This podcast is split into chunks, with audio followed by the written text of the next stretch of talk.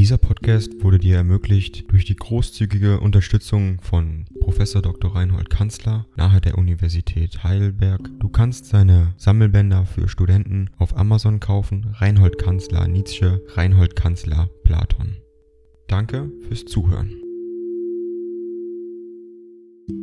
75. In Richard Wagner Basel, Mitte November 1872. Geliebter Meister, nach allem, was mir in der letzten Zeit widerfahren ist, habe ich wahrhaftig am allerwenigsten ein Recht, irgendwie missmutig zu sein. Denn ich lebe wirklich inmitten eines Sonnensystems von Freundesliebe, trostvollem Zuspruch und erquickenden Hoffnungen. Doch gibt es einen Punkt, der mich augenblicklich sehr beunruhigt. Unser Wintersemester hat begonnen und ich habe gar keine Studenten. Unsere Philologen sind ausgeblieben. Es ist eigentlich ein Pudendum und ängstlich vor aller Welt zu verschweigen. Ihnen, geliebter Meister, erzähle ich es, weil Sie alles wissen sollen. Das Faktum ist nämlich so leicht zu erklären, ich bin unter meiner Fachgenossenschaft plötzlich so verrufen geworden, dass unsere kleine Universität Schaden leidet. Das quält mich sehr, weil ich wirklich derselben sehr ergeben und dankbar bin und am allerwenigsten ihr schaden möchte,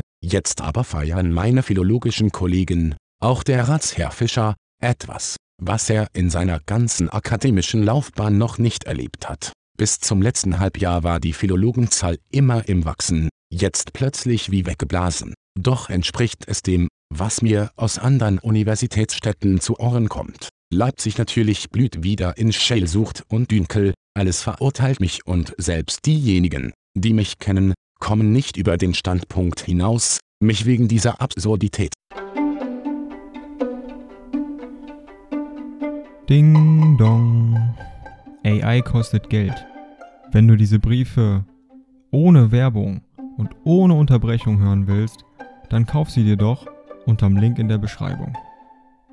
Das Ganze ist moralinfrei und verpackt in mehreren Audiobook-Formaten nur für deinen Genuss. Danke für dein Verständnis und viel Spaß mit den Briefen. zu bemitleiden. Ein von mir sehr geachteter Philologieprofessor in Bonn hat seine Studenten einfach damit beschieden, mein Buch sei barer Unsinn, mit dem man rein nichts anfangen könne. Jemand, der so etwas schreibe, sei wissenschaftlich tot, so ist mir denn auch von einem Studenten berichtet worden, der erst nach Basel kommen wollte, dann in Bonn zurückgehalten wurde und nun an einen Basler Verbanden schrieb. Er danke Gott, nicht an eine Universität gegangen zu sein, wo ich Lehrer sei, Glauben Sie nun, dass Rodes edelmutige Tat etwas anderes erzeugen wird, als Hass und Missgunst zu verdoppeln und gegen uns zwei zu richten? Das nämlich erwarten wir, Rode und ich, mit der größten Bestimmtheit.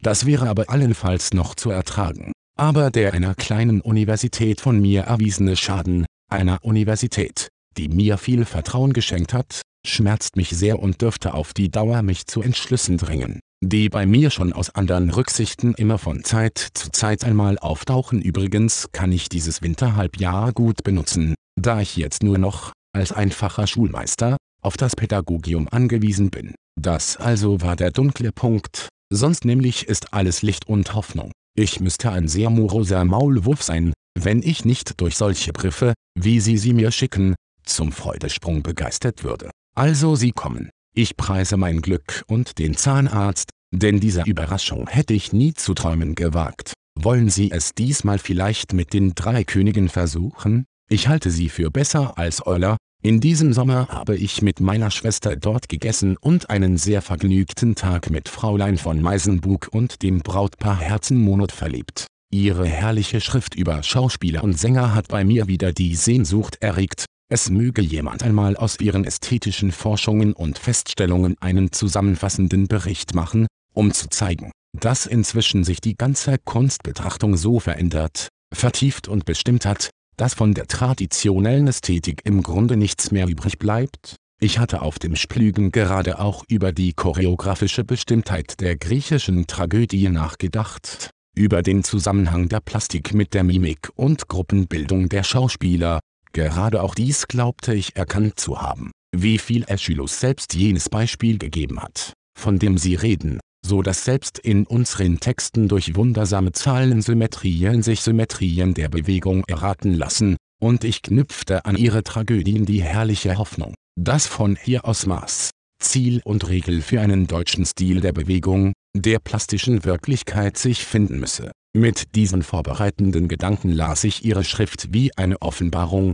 nun kam Rudes Schrift, nicht wahr? Ich hatte ein Recht zu behaupten, nach dem Erscheinen des Pamphlets, dass ich selbst im kleinsten Nebenpunkte recht habe, es ist doch immer hübsch, wenn man dies dann durch einen zweiten bewiesen liest, denn mitunter wird man gegen sich selbst misstrauisch, wenn die ganze Fachgenossenschaft so einmütig in feindseligem Widerspruche ist. Was hat aber der arme Freund leiden müssen, um sich so lange mit einem solchen Trossbuben herumzuschlagen? Wenn er es ausgehalten hat, so hat ihm der Hinblick auf Sie, geliebter Meister, den Mut und die Kraft gegeben. Wir sind nun beide so glücklich, ein Vorbild zu haben, und wie beneidenswert stehe ich da, einen solchen Freund wie Rude zu besitzen, nicht wahr?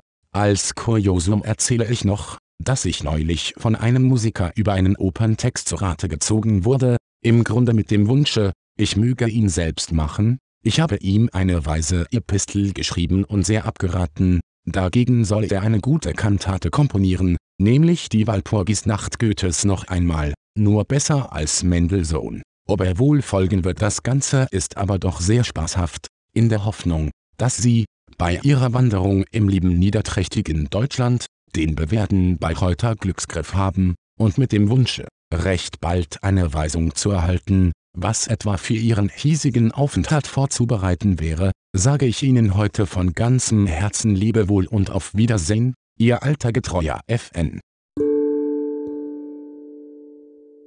Dieser Podcast wurde dir ermöglicht durch die großzügige Unterstützung von Prof. Dr. Reinhold Kanzler nahe der Universität Heidelberg. Du kannst seine Sammelbänder für Studenten auf Amazon kaufen. Reinhold Kanzler Nietzsche, Reinhold Kanzler Platon.